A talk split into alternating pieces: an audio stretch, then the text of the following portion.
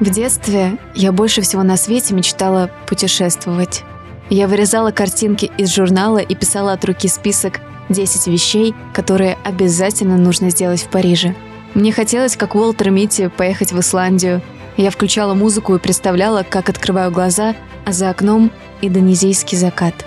Мне исполнилось 18, и я купила свои первые билеты в самостоятельное путешествие. Я объездила 15 стран, и каждая моя поездка была уникальной – у меня никогда не было много денег, а значит, я оказывалась за пределами классических маршрутов. Именно там я находила самое ценное, что может быть в любом путешествии – людей и их истории –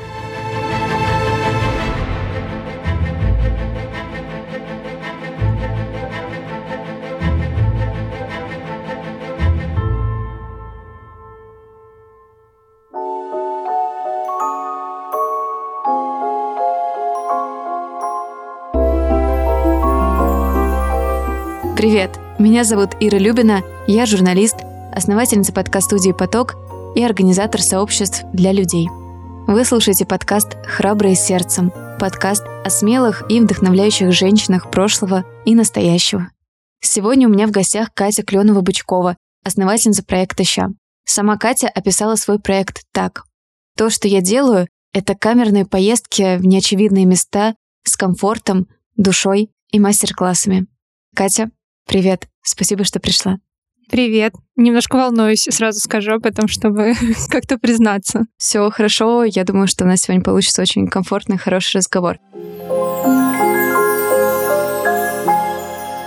О твоем проекте я узнала от подруги. Я рассказывала ей, как жалею, что не поехала с командой Бродяга Дхарм. Была такая классная организация ребят, которые любили свободные путешествия. Я отложила поездку, а проект закрылся. Я объясняла, что мне нравился их формат. Не скучные экскурсии строго по расписанию, где вы там проезжаете все классические маршруты, а что-то интересное, свободное, с палатками и душой. А подружка сказала, тебе точно понравится проект «Ща». Благодаря ей ты сегодня здесь. И вот для тех, кто, как я тогда впервые услышала о проекте и о тебе, расскажи, как сложился проект и как ты к нему пришла. Очень приятно, кстати, что кто-то рассказывает и советует. А, ну, я, наверное, расскажу немножко предысторию, чтобы был контекст. Я работала корреспондентом и редактором долгое время, писала московские новости. И в начале 2020 года, ровно перед пандемией, я, конечно же, не знала еще и не подозревала, чем аукнется пандемия и насколько она продлится. Но я уволилась, уволилась в никуда, потому что устала, выгорела, потеряла смысл, не видела себя в профессии и не понимала, куда дальше двигаться. И, собственно, весь 2020 год я искала, проходила разные курсы, обучение, даже свой подкаст запускала, кстати. Готовилась к магистратуре, подумала, что мне надо поучиться. И, в общем-то, в течение всего этого года я понимала сферу своих интересов, я понимала, что это тексты, что я умею писать и рассказывать истории, что это фотография и мой взгляд э, на мир, и что это путешествие, потому что до пандемии, там, когда я работала в найме, мы путешествовали 5-6 раз в год, это стабильно в общем, нон-стопом практически в любой доступный промежуток э, времени или каникул, или выходных. И когда наступила пандемия, и я еще была без работы, искала себя, и подступал Новый год,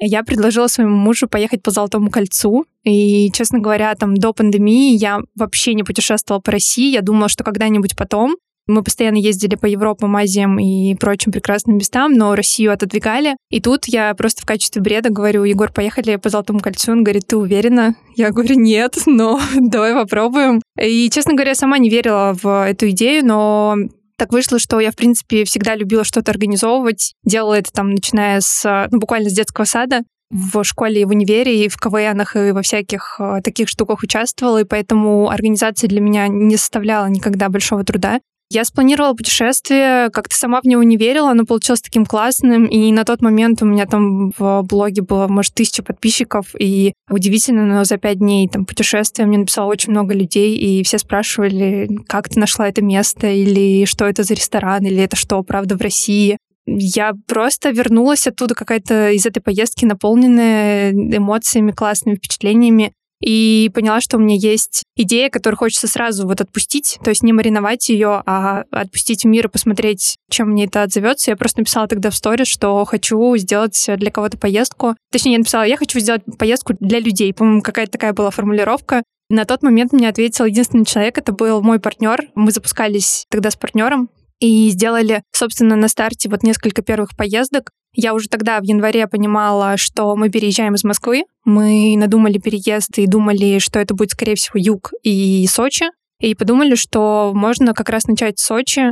Приехали, посмотрели, какие есть места, маршруты, какие-то прикольные локальные предприниматели, которые делают классные проекты. Как-то все сложилось то есть 9 января я написала и отпустила эту мысль, а 18 марта уже случилась первая поездка на первых пять гостей. Так все началось. Ты на самом деле очень смелая, потому что я организовывала путешествие хотя бы для себя. Я понимаю, как это сложно, а тут решиться не просто еще одну поездку с подругой организовать, например, а уже для какого-то количества людей. И не знаю, мне кажется, для этого нужна большая смелость. Это очень круто. Было страшно? Сейчас, отматывая назад, я понимаю, что было, и, наверное, отчасти именно поэтому это случилось в партнерстве. Я понимаю, что у меня пример родителей прикольный. Они... У меня мама работала больше 25 лет на одном месте. Она работала в техникуме, у нее педагогическое ветеринарное образование. И представь себе, после 25 лет человек стал предпринимателем. То есть она там лет 6, наверное, 7, она занимается предпринимательством, у них свой веткабинет, такой небольшой зоомагазин. Для меня это пример, когда человек просто взял и изменил свою жизнь. Я на них смотрела, еще будучи работая в найме, и думала, блин, если мои родители смогли это сделать, то почему я не смогу? Я как будто постоянно вынашивала и культивировала идею, что надо что-то сделать свое. Постоянно приходила к своему мужу и говорила, Егор, а может быть вот это откроем? Он такой, Кать, ну ты ничего в этом не понимаешь. Я говорю, ничего, мы разберемся. И я как будто постоянно на себя примеряла это, но мне не хватало смелости, возможно. Возможно, я еще, честно говоря, для себя отвечаю на этот вопрос, что, наверное, так смело вышло еще в том числе потому, что я уехала из Москвы. Мне кажется, что Москва на меня немного парализующе действовала. Мне кажется, что мой потенциал раскрылся после того, как я уехала из Москвы. Я всегда говорю, что бывают не твои города. То есть ты не можешь это объяснить, но вот просто как с человеком несовместимость какая-то. В одном из твоих интервью я сейчас, может быть, не вспомню точно формулировку, там была фраза о том, что тебе не нравится делать то, что любят делать все, или что делают все. Вот когда ты поняла, что ты не любишь делать то, что делают все? Хотя, казалось бы, это может быть всегда немножко легче, немножко проще. Может быть, помнишь, когда впервые ты это почувствовала? У меня есть ощущение, что я такой бунтарь по натуре, и когда все делают что-то одно, моя первая реакция — это я начинаю спрашивать, а почему вы делаете именно так, а не как по-другому? И, в принципе, если есть э, доказательная база, и это какие-то авторитетные люди, которым я верю, то, допустим, да, я как бы скажу, что окей, я с вами согласна, давайте делать так. Но по большей части я как будто не знаю, экспериментатор, новатор, и мне интересно делать что-то по-другому, смотреть под другим углом. Именно поэтому из моих путешествий ну, точнее, не убрала, я туда и не добавляла какие-то экскурсии, по сути, у нас очень мало, если они есть, то они какие-то очень прикольные и необычные. Я понимала, что это риск, потому что все-таки люди привыкли к чему-то понятному в путешествиях. Не все готовы рисковать, не все готовы ехать в поездку, где, ну, вот, например, в Марокко у нас экскурсия на мотоциклах на старых Уралах, и точно не все к этому готовы, но, тем не менее, моя аудитория это ценит и любит, и это классно. Мой любимый пример — это та же самая пандемия, которая подсветила отечественные классные места, и это дало толчок развития для там, Алтая, Камчатки, Дагестана. Они стали на слуху, и люди туда поехали, и это большой появился приток для регионов, для людей на местах и так далее, и это классно. Я очень радуюсь таким тенденциям. Но сама я всячески саботирую и отказываюсь рассматривать эти направления для направлений в. И каждый раз, когда ко мне приходят там мои уже клиенты, гости и говорят, Кать, ну что, когда поедем на Камчатку, я выдерживаю такую философскую паузу и говорю, что ну, не знаю. И дело не в том, что мне не интересны эти регионы, просто я хочу, чтобы фокус внимания был не только там. Я хочу, чтобы приток денег, э, внимания был и к другим местам тоже, и поэтому у нас есть там линейка южных городов, просто потому что мне за них обидно. Я сама из э, Ростовской области, и я очень люблю Ростов. И с момента переезда в Сочи я заново посмотрела на все эти южные города, объехала, ну, там, я хорошо знаю, естественно, Сочи, я хорошо знаю Краснодар и Ростов, я заново на них посмотрела, увидела их идентичность, разность, уникальность в чем-то. Они все по-своему классные, и мне захотелось вот смотреть в ту сторону. Но это сопряжено с большим риском, потому что людям привычнее, понятнее ехать на Алтай, конечно же, или на Камчатку, где, например, возможно, где-то лучше инфраструктура или где были их друзья, и где есть какой-то пул рекомендаций и понятных каких-то активностей. А там, например, когда ты рассказываешь, что, а вы знали, что, не знаю, в Краснодаре классная гастрономия, или там, ну, не знаю, про, ну, банально, возможно, вещи скажу, но парк Галицкого, там парк Краснодар, который прогремел там не только на Россию, но и на мир, какой он классный. Как будто бы это не всегда может потягаться вот с уже понятными достопримечательностями или точками на карте, куда люди стали ехать. На самом деле это очень здорово. Получается, тебе удалось найти свою аудиторию. Я как раз про это тоже хотела тебя спросить. Я увидела твою фразу либо в интервью, может быть, в блоге.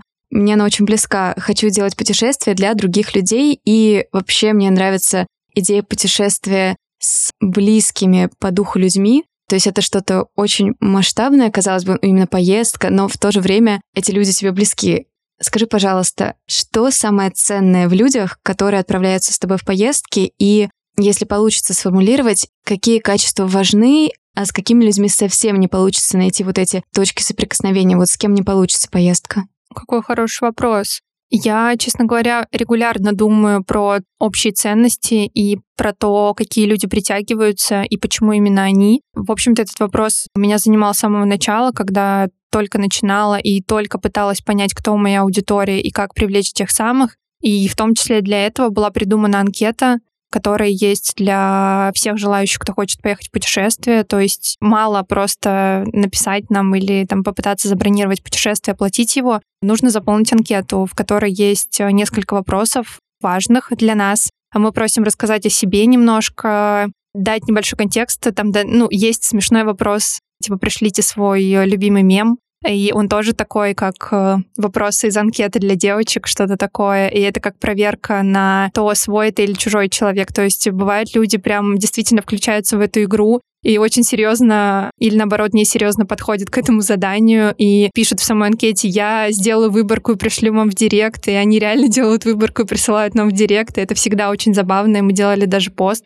на тему мемов, которые нам присылали в анкете. В общем, анкета для меня очень важный инструмент, и куча маркетологов мне давали уже советы о том, что надо ее убрать, чтобы расширить воронку. Анкета, она и хороший, и плохой инструмент одновременно, потому что она срезает какое-то количество людей, потому что некоторые люди думают, что мы как будто судим их, и их почему-то пугает этот инструмент. На самом деле он нам позволяет просто понять, действительно, мы подходим друг к другу, мы точно про одно или нет. Я думаю, что у нас достаточно много общих ценностей. Ну, допустим, мы все любопытны, мы очень много где были, путешествовали, и у нас довольно большая насмотренность. Мы очень любим животных. Почти в каждой поездке мы кормим кошечек, собачек. Некоторые девчонки прям с собой корм привозят, и у нас это такая гуманитарная миссия небольшая. Все очень любят э, локальные бренды. Мы слушаем одну музыку, Агутина, например, или Меладзе, или... О, это прекрасно.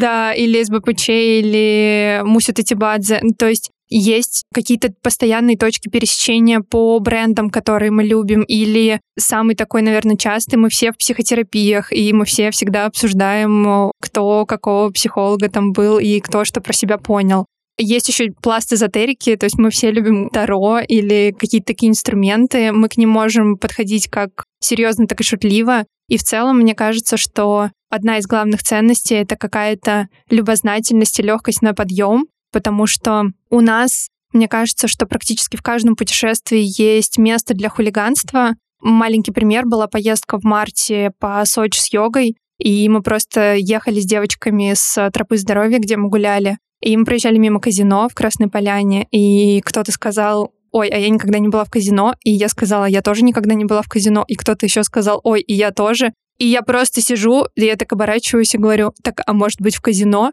И они такие, серьезно? Я говорю, ну а почему нет, если вы хотите? И они такие, мы хотим. Я говорю, отлично. У нас по плану был водопад, но в итоге мы вместо водопада пошли в казино. И это история про то, что ничего не противоречит ничему. Я очень люблю это напоминать сама себе, и мы как будто можем петь песню Агутина, потом мы можем пойти в казино, потом мы можем пойти на медитацию, а вечером плести фенечки в номере одной из девчонок, а, не знаю, утром обсуждать проблемы человечества, и это все абсолютно встраивается в наш общий контекст. Получается, это в каком-то смысле, не знаю, может быть, я очень обобщу сейчас, но это такая открытость, когда ты действительно открыт к тому, что в твоей жизни может случиться что-то очень неожиданное, и ты это воспринимаешь не как «Ой, мне страшно, я не хочу, и лучше я не буду», а как что-то классное и новое для себя. Хорошо, а если еще о людях, раз уж это все-таки самая главная ценность, и мы сегодня о них много говорим, увидела, ты где-то писала о том, что кто что загадывает на Новый год, там деньги, успех, а ты загадала хорошую команду, команду мечты. Для меня это сейчас очень-очень важный вопрос. Я очень хотела тебе его задать, потому что я тоже сейчас в процессе создания команды, и мне очень интересно послушать, как тебе удалось и удалось ли собрать команду мечты и как вообще ты это делала. Расскажи, пожалуйста. Во-первых, мне хочется ответить удалось, но как будто бы я себя останавливаю, потому что я в процессе все еще, и я думаю, что я буду в нем еще довольно долго, возможно, всегда. Поэтому как будто тут хочется оставить открытый финал для этой части вопроса. Но вообще очень символично, что мы записываем подкаст в Петербурге. Точнее, я в Петербурге, ты в Москве, но я приехала в Питер для того, чтобы завтра провести корпоратив первый для нашей команды. Завтра все девочки приезжают, ну не все, но большая часть команды. Но это символично. Просто большая часть команды не виделась вживую, многие не знакомы друг с другом, и хотелось, конечно, уже устранить эту недоработку. Про команду мечты. Я тот человек, который очень скрупулезно относится к поиску людей, к найму. Наверное, в целом в найме я примерно полтора года, то есть так или иначе я нанимала или искала кого-то. Это был очень сложный для меня путь, потому что если сравнить мой найм в начале и мой найм сейчас, это, конечно, совершенно две разные вещи, и было много ошибок, а, были плохо сформулированы с моей стороны вакансии. Я еще страдала таким, ну это, наверное, не стокгольмский синдром, но это я думаю, что это частая проблема людей, которые впервые нанимают, им всех жалко. Я читала эти отклики, и как бы ребята-то классные, да, никаких вообще у меня там нет проблем, но просто они мне не подходят, и я не могла даже сформулировать этот отказ, чтобы он не звучал как-то ужасно, но при этом я отвечала всем, потому что я работала в найме, я знаю, что такое неотвеченные сообщения. В общем, было действительно много ошибок, и были не те люди, были расставания. Сейчас понимаю, что мне каждый раз сложно расставаться, потому что как будто хочется найти вечных людей, но иногда лучше расстаться. Просто потому, что я понимаю, что работа отнимает огромный-огромный кусок наших жизней, и мне очень хочется делить этот кусок жизни с близкими по духу и ценностям а, людьми. Мне мало, чтобы они были классными организаторами, ну, в моем случае, или классными СММщиками, или классными ассистентами. Мне важно, чтобы они были прикольными людьми, с которыми мне будет классно работать, жить, расти вместе, учиться новому. Поэтому я, ну, мне кажется, я довольно нетипичные проводила собеседования, в том числе я узнавала на собеседованиях мой любимый вопрос я задаю, например, спрашиваю, что если тебе нужно было бы ответить на вопрос, если бы ты была состоянием, предметом и животным, то кто бы это был? Кстати, можешь ответить, если хочешь. Состоянием, животным и предметом. Да, вообще что угодно. Если бы я была состоянием, я, наверное, была бы энергией. И не знаю, можно ли считать это состоянием или энергичностью. А если бы животным, наверное, кошкой, рыжим котиком. Мне иногда так хочется стать моим котом. Я на него смотрю, думаю, боже, счастливое создание. А если бы я была предметом, ну, я, наверное, была бы книгой, безусловно. Это самый важный предмет в моей жизни. Наверное, так. Классно. Ну и вот э, смотри, мне девчонки отвечали, и мы дальше раскручивали эти истории. Я спрашивала, почему именно эти, а думала ли там о чем-то другом. На собеседованиях меня больше интересует, что это за человек скорее, потому что я пытаюсь рассмотреть кто передо мной, ну или там кто, на кого я смотрю на экране, потому что как будто по тестовому и по отклику я уже в целом поняла его профессиональные навыки, а здесь мне хочется прощупать его как человека, с которым мне придется много работать, и хочется, чтобы работать было весело и классно, потому что если не так, то зачем? Недавно в блоге я когда придумывала вопросы для тебя и пыталась вот все это в какой-то единый список составить, как раз а, в этот день ты выкладывала сторис, где рассказывала о каких-то трудностях и сказала, что вообще тебе часто говорят, что у тебя работа мечты, что вот это такая прекрасная работа, но это на самом деле миф, потому что не существует дела, в котором нет сложностей. Расскажи, о каких сложностях ты говорила, какие сложности в твоей работе и, конечно, что помогает тебе все-таки их преодолевать.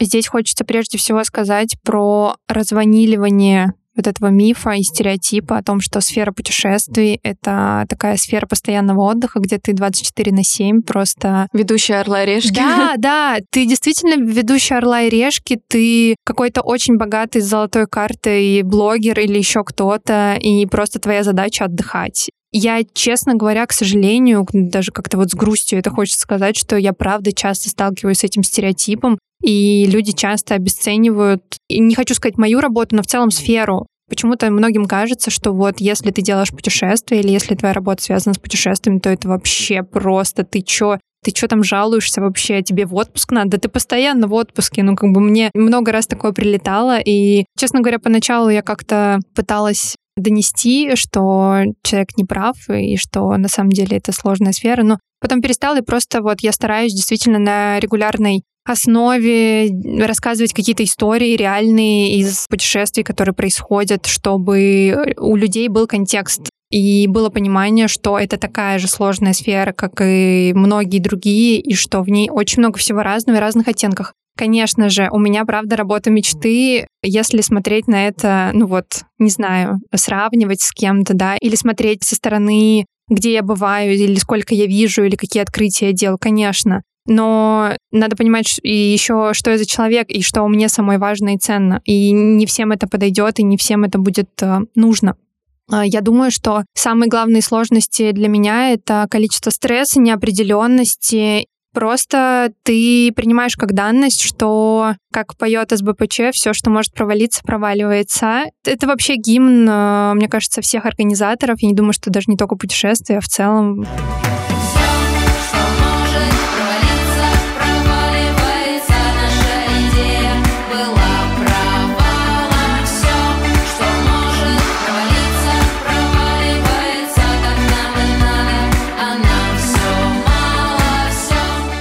Можешь быть организатором с черным поясом, ты можешь предусмотреть все, ты можешь все перепроверить миллион раз, но всегда что-то идет не так. И тут мы касаемся второго края проблемы — это люди. Путешествие — это сфера услуг. И это прямая работа с людьми. И я думаю, что сейчас все люди, кто работает в сфере услуг или кто напрямую работает с людьми, будут кивать головой и говорить, что да, черт возьми, работа с людьми сложная, просто потому что все люди разные, у нас у всех разный уровень эмпатии, осознанности, я не знаю, характеры и еще тысяча настроек, и ты не можешь их все учесть, и ты не можешь быть ко всему готов. Тут, наверное, хочется тоже дать какой-то пример. Ну вот в январе я делала второй корпоратив для большой IT-компании тоже в Стамбуле, и там произошел факап с трансферами. Очень странная, сложная история, когда были заказаны трансферы, все ребята прилетали кучей разных рейсов в аэропорт Стамбула, и всех должны были встречать, и часть людей не встретили. Я не знаю почему. Ну, то есть, no comments, даже не хочется здесь углубляться глубоко, я просто хочу дать контекст, что произошло. Я спускаюсь в отеле, спускаюсь на ресепшн, чтобы решить эту проблему, объясняю ситуацию парню на ресепшене. Он э, меня слушает, начинает там работать с этой задачей, так поднимает на меня глаза и говорит, а могу я еще чем-то помочь? И мне кажется, что у меня был видок такой, конечно, не очень. То есть я, мне кажется, у меня был дергающийся глаз, я такая вся была на нервах, я была жутко не выспавшаяся, потому что там проблемы начались с утра. И я была настолько обескуражена этим небезразличием с его стороны, я такая смотрю и говорю, слушай, я ему сказала что-то вроде shit happens, и сказала, что, знаешь, у меня свое как бы, агентство путешествий, иногда это чертовски сложно. Мне кажется, я ему сказала что-то такое. И он на меня таким понимающим взглядом посмотрел и говорит, я понимаю, что это такое. Я сам работал в турагентстве несколько лет и ушел оттуда, потому что чуть ли не чокнулся. И он просто мне искренне сказал, что если что, то приходи просто поговорить. Человеческая поддержка. Да, он, он предложил как бы помощи там с точки зрения организации каких-то процессов и с точки зрения просто поговорить, потому что иногда это на самом деле все, что нужно. Иногда для того, чтобы легче преодолеть какую-то очередную сложность, Просто щепоточка эмпатии нужна от, возможно, клиентов, гостей, подрядчиков или еще кого-то, и все. И это сразу бы улучшило ситуацию. И недавно тоже мы, как раз, да, недавно, мне кажется, я в сторис про эм, эмпатию в том числе говорила. И многие-многие мои знакомые предприниматели, ребята, кто делает что-то своими руками, они подтвердили мою мысль, что в тот момент, когда ты сам начинаешь делать свое дело,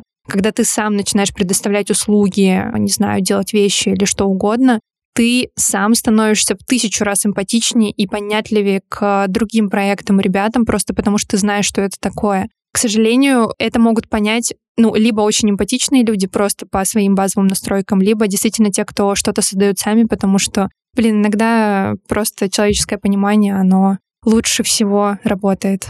Ты очень много в дороге. У тебя такая работа. Вот я прочитала, что в мае у тебя было около 10 перелетов Удается ли тебе вообще в таком режиме, при такой работе, как-то переключаться и замедляться? Как ты отдыхаешь от этого движения и нужно ли это тебе?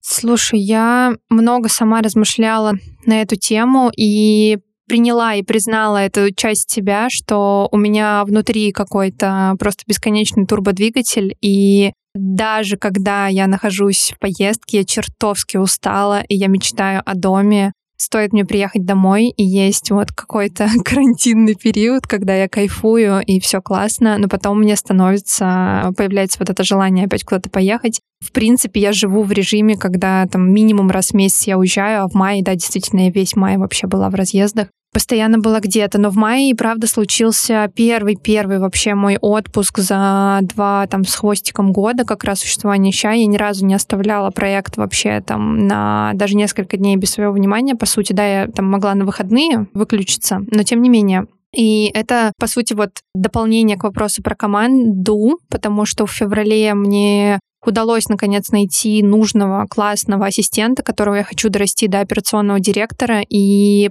по сути, мы как раз с февраля до мая очень много работали над тем, чтобы оцифровать все процессы, понять, где узкие горлышки, понять, где проект может жить без меня, где не может жить без меня, что мы можем с этим сделать. И мы прям долго готовились к этому. И ребята знали, что я уйду э, на какое-то время в отпуск, и мы прям тестировали даже какие-то там несогласования с ММ или еще чего-то. И когда ушла, на самом деле, я ушла в отпуск, э, немного переживала, и я, в принципе, тревожный человек, и мне кажется, первые несколько дней просто била себя по рукам, такая, нет, мы не заходим, я, я архивировала все чаты, постоянно себе напоминала, мы не заходим никуда, никто не умрет. И на самом деле я себя прям реально ловила на мысли, что я хочу проверить почту или еще что-то, но останавливала себя. И ты знаешь, где-то после третьего дня в целом пришло осознание, что если даже все рухнет, то мне плевать конкретно в этот момент, потому что я хочу да отдыхать. Это важно. И я кайфанула. Я прям, я не ожидала, что мне так понравится отдыхать. Причем это было супер нетипичный тип отдыха. Это действительно был остров э, на Мальдивах, и я вообще саботировала такой тип отдыха всю свою жизнь. Я думала, что, ну, напоминаю, что у меня турбодвигатель, мне надо постоянно куда-то бежать, что-то делать. И тут меня пугала даже мысль, что я буду на острове и не смогу туда никуда сбежать. А тут э, оказалось, что я была такая уставшая, что я в целом даже остров на четвертый день только обошла. И мне кажется, это вообще супер классная история про перезагрузку. Плюс у меня же большая профдеформация в путешествиях. То есть я даже если еду без цели посмотреть место с точки зрения там, будущих поездок, я все равно смотрю на рестораны, смотрю на отели, я не отдыхаю я мониторю и думаю, ага, вот здесь было бы классно сделать вот это, а вот тут вот это. А может быть, мы сюда вот такой выезд сделаем? А что, если подружиться вот с этими ребятами? И я постоянно, то есть у меня мозг вообще не выключается. И, наконец-то, он выключился на Мальдивах. Это было классно. И мне кажется, что практиковать вот э, такое отключение от контекста я буду продолжать, потому что это прям в моем случае работает. Меня классно переключают занятия спортом. Я играю в большой теннис, и это моя рутина дома такая спортивная рутина. Я там 2-3 раза в неделю играю, и для меня это одновременно психотерапия, антистресс и физическая нагрузка, любимый вид спорта, когда просто голова не думает ни о чем, кроме мяча, ракетки, тела и так далее. И в целом я думаю, что меня перезаряжает природа, так как я живу в Сочи, мы постоянно куда-то, не знаю, к морю, в горы, еще куда-то погулять, подышать, посмотреть на закат, и уже ты немножко перезарядился и можешь работать дальше. Когда ты рассказывала, я сразу вспомнила песню смешариков. Там припев «Он у меня внутри живет, он мне покоя не дает, он удивительный хитрец, он баламут и обормот». Типа там, что не дает мне покоя, и я там все время двигаюсь. Это про меня, да, я думаю. Он у меня внутри живет, он мне покоя не дает, он удивительный хитрец, он баламут и обормот, он все творит из-под тишка, да так что кружится башка. Он баламут и обормот, он на свободе не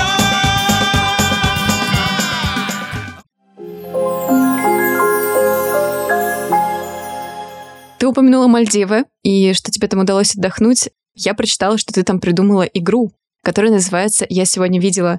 И мне она немного напомнила игру, которую придумала главная героиня книги Полианна. Это очень милая детская книга. И Полианна играла в радость, то есть она играла в то, что в любой ситуации, даже самой-самой неприятной, можно найти что-то радостное, и почему-то мне немножко напомнила вот эта твоя игра эту игру.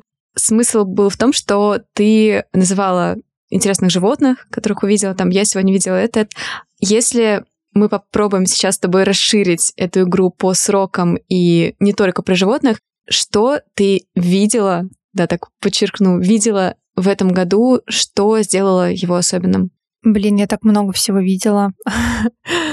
Честно говоря, сначала хочется небольшую вставку про вот эту игру в радость сказать. Она мне напомнила мой собственный принцип про выбирать счастье, концентрироваться на том, что тебя радует. То есть если мне кажется, что и страдания, и счастье, и, в принципе, любые эмоции, состояния — это история про выбор, и мне нравится выбирать хорошие стороны. Это не значит, что я не замечаю плохого, это значит, что я в этот момент выбираю, за что мне якорить память и что мне оставлять себе для, не знаю, игры в долгую, что-то такое. И просто вспомнила сейчас, как мы в марте тоже в поездке в Сочи с йогой, и у нас там было гвоздистояние, и там нужно было, такая тренировка была, нужно было пройти по дощечкам, естественно, очень больно, и все сопутствующие вот эти моменты. И я шла по ним, у меня есть э, запись как раз, которая меня веселит, и я шла по ней и говорила просто, мне очень больно, но я выбираю не думать об этом, я выбираю э, думать о том, как мне будет после этого хорошо. И я правда в это верила, и мне кажется, что,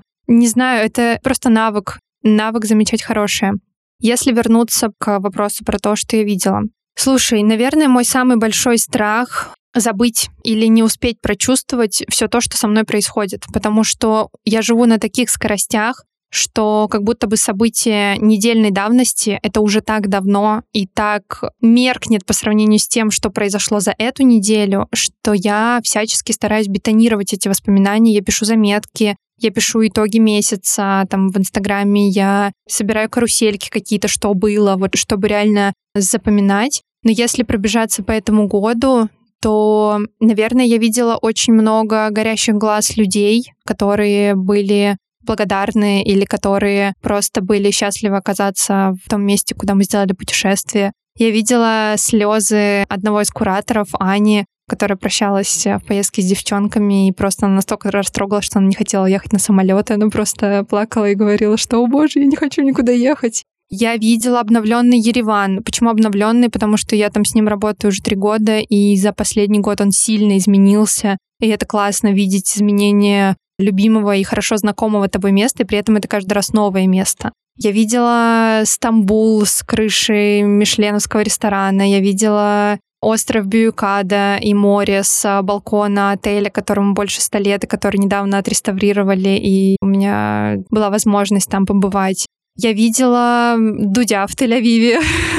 Забавный факт из моей биографии. Он жил э, со мной в одном отеле, и мы с ним случайно столкнулись на ресепшене.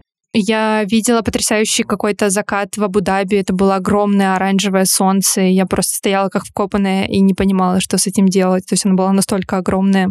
Я видела, наверное, самый красивый вид из иллюминатора самолета. Это как раз вот на острова Мальдив. Я видела, как э, моя кошка бежит ко мне, когда я работаю, и смешно крякает. Но она так она не крякает, она издает такие смешные звуки. Я, я даже не могу их спародировать, но они меня каждый раз веселят. То есть кошке уже 6, наверное, лет, 7, 7, представляешь, 7 лет, и я смеюсь все эти 7 лет с этих ее кряканий. Я видела, что как мой муж, например, несет мне сосиску в тесте, потому что я люблю сосиски в тесте, и он просто в очередной раз принес мне ее, и я как-то запомнила этот момент, потому что он просто помнит, что я их люблю, и купил мне ее на всякий случай. Блин, это такие милые моменты. Я тоже начала, когда ты что-то начала рассказывать, я подумала, ой, а вот у меня там тоже был вот такой похожий момент, ой, а вот такого у меня не было момента. То есть это сразу какая-то ассоциация появляется. А, кстати, про первую часть того, что ты сказала, я сразу вспомнила книжку, которую я всем очень советую, называется «Выбор». Я читала, да. Понравилось? Классно. Я сейчас купила «Дар» еще, ну, она как будто бы после вот как раз. Да, мне она очень понравилась, очень классная. У нас даже выходил выпуск про Эдди Тегер. Я его сначала читала, потом монтировала, потом еще слушала много раз, но каждый раз до слез. Это, правда, очень вдохновляющая книга, и мне кажется, ты просто очень емко сформулировала ее мысль. Вот, это очень классно. А список потрясающий. Я надеюсь, что это только год начался. Это я еще самые какие-то вот моменты, которые у меня отложились. А если копнуть поглубже, там вообще... Если кто-то это слушает и все еще не путешествует, то я не знаю, какая еще нужна мотивация. Ну, кстати, раз у нас получился такой вот список даже и столько части того, что ты видела, ты очень много видишь, да, ты очень много путешествуешь. Что тебе помогает не переставать удивляться, продолжать быть любопытной, потому что, казалось бы, ты видела уже столько всего, вот уже, может быть, видела, кажется, все, что помогает продолжать удивляться, да, повторюсь, и продолжать замечать красоту, и можно ли вообще этот навык развивать и учиться эту красоту видеть даже в чем-то совсем обыкновенном.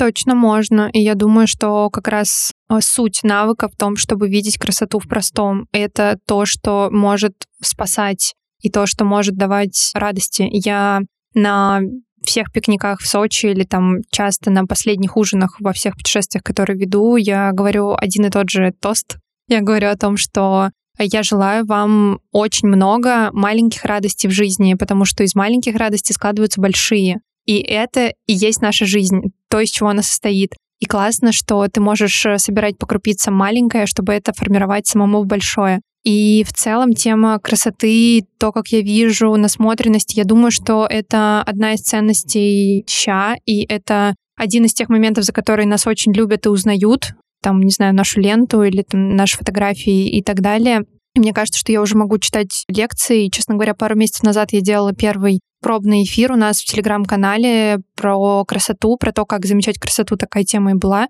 Он, кстати, сохранен. Я не знаю, мы сможем, наверное, оставить ссылку. Там можно будет его найти. Или после него я оставила кучу ресурсов для насмотренности и вдохновения, чтобы как раз люди покопались и посмотрели, в какую сторону можно посмотреть. Я уверена, что замечание красоты — это про насмотренность в целом, это про то, чем ты себя окружаешь и то, на что ты обращаешь внимание не знаю, если ты неряшливо или относишься, или не замечаешь, из какой посуды ты ешь, например, не знаю, или что тебя раздражают занавески у тебя дома, но ты ничего с этим не делаешь, то, скорее всего, скорее всего, это тезис, ты не сможешь заметить, не знаю, блики солнца где-нибудь там на стене или, не знаю, какой-нибудь лепесток ромашки красиво упавший там у тебя прям перед ногами. Скорее всего, это находится немного за границей твоего восприятия. И я всегда говорю о том, что нужно замечать с кем мы общаемся, в каких местах мы бываем, какие вещи мы выбираем, в каком пространстве мы живем. То есть если нам важна красота, если мы создаем вокруг себя пространство,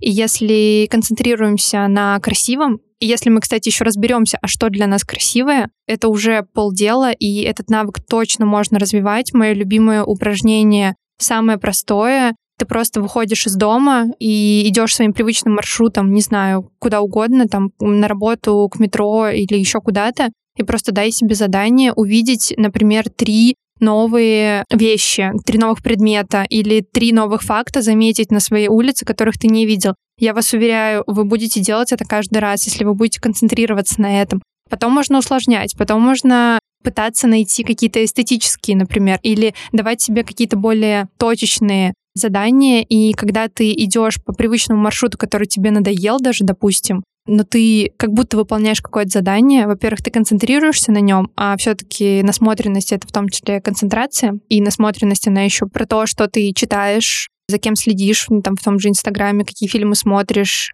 где ты бывал, в каких музеях и так далее. Я думаю, что это просто общая копилка, в которую ты складываешь, складываешь, складываешь, и в итоге это просто не может не работать. Это как-то автоматически уже работает, если ты поработал на нее. Я надеюсь, что человек, который сейчас нас слушает, неважно, где он находится, подумает об этом и попробует завтра, например, или, может быть, сегодня уже сделать это упражнение. Я, кстати, сама иногда делаю такое упражнение, но, кстати, обычно, когда у меня какой-нибудь приступ тревоги, я как раз стараюсь заметить какие-то вещи, которые мне нравятся вокруг меня. Ну, это похоже, это не совсем то, но это действительно помогает вот даже в таких ситуациях.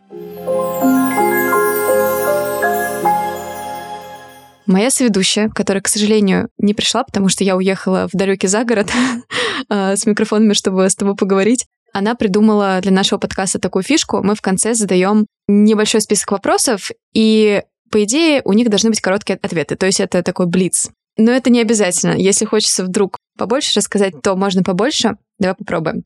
Книга, которую перечитывала или хочешь перечитать снова? Ой, в тему «Зеленый свет» Мэтью МакКонахи. Если кто-то не читал, то обязательно. Это такая честная история про провалы и успехи обычного человека, а потом уже актера. Она еще очень смешная. Мы с папой в машине ее вслух читали, ему на Новый год подарили. Вообще очень смешно. Твой самый любимый запах? Ой, их так много. Пусть будет горячего хлеба, только что испеченного. Ночевать в палатке под звездами или в домике в горах? Ой, точно домик, я всегда за комфорт. Лучшее решение в этом году? кайфовать. Я зареклась, что у меня будет единственное измеримое, хотя не знаю, какое, ну, наверное, измерю, потом придумаю. Это кайфовать от процесса, потому что если не кайфуешь, то вообще не надо даже лезть в это. Чему бы ты хотела научиться в ближайшее время? Быть крутым руководителем и быть больше предпринимателем, чем ремесленником. Я только, мне кажется, вступила на этот путь, и хочется его пройти классно. Это мой самый любимый вопрос. Если бы ты могла поговорить с собой маленькой, что бы ты сказала? Представляешь, я возвращаюсь к этому вопросу часто в терапии, и там вообще у меня, конечно, поле непаханное, и, наверное, я бы не сказала, я бы, наверное, пожалела. Я себя представляю, наверное, если моделировать, представляю себя очень маленькой, и я бы, наверное, как-то взяла себя на руки и как-то убаюкала бы, укачала и сказала, что какая я молодец, и вообще как классно, что я просто есть. Спасибо тебе огромное. Мне было очень интересно с тобой поговорить. У вас замечательный проект. Спасибо. Вот, я обязательно с вами поеду. Я очень слежу, да, я уже просматривала разные поездки. Я помню, меня очень зацепило, когда, по-моему, это была поездка по Ростову-на-Дону, если не ошибаюсь. Я листала, я подумала, что там вообще делать? Вот, понимаешь, все так думают. Очень многие, да? я пролистала, и там у меня как бы слабость есть книги, и там, по-моему, был поход по разным книжным. Я такая, так, это мне нравится. Да, там есть очень классный книжный, который похож на вселенную Хогвартса, мой любимый детский книжный магазин. Ну, собственно, там не только есть книжные, не только детские книжки, но в основном. И да, в Ростове есть такая прям особенность классные книжные. Вот мы копнули немножко в сторону и выяснили, что ты посмотрела и подумала, да что там делать. И вот это как раз, э, ну, наверное, одна из миссий э, наша. Самое первое — это делать людей счастливее через э, путешествия и открывать им новое в себе и в мире. И плюс открывать вот такие места, давать им шанс. Просто я каждый раз всем, кому могу, говорю просто одну фразу «дайте шанс», «дайте шанс этому месту», потому что вы ничего о нем не знаете, я о нем знаю очень много, просто доверьтесь и все. Спасибо тебе еще раз большое, что пришла. Обязательно в описании к этому выпуску будут все ссылки. Будет ссылка на эфир про красоту. Я сама его с удовольствием посмотрю. Вот, на ща, так что можно будет посмотреть не только Ростов-на-Дону, там много всего интересного. Спасибо тебе большое, я была очень рада. Спасибо, тоже была очень рада. С вами была Ира Любина и подкаст «Храбрые сердцем». И это был разговор с Катей Кленовой-Бычковой, автором проекта камерных путешествий «Ща». Все нужные ссылки вы найдете в описании. А я традиционно поделюсь иллюстрацией к этому подкасту, созданной Машей Сломатиной на телеграм-канале студии и в своих социальных сетях. Ссылки на них тоже в описании. Все нужное найдете там. Так что, если вам понравилось, можете использовать эту иллюстрацию, чтобы рассказать о нас. Отмечайте нас с Катей, нам будет очень приятно. Будем репостить. Оставьте отзыв, если понравилось. Это помогает подкасту расти и находить новых слушателей. До встречи в следующем выпуске.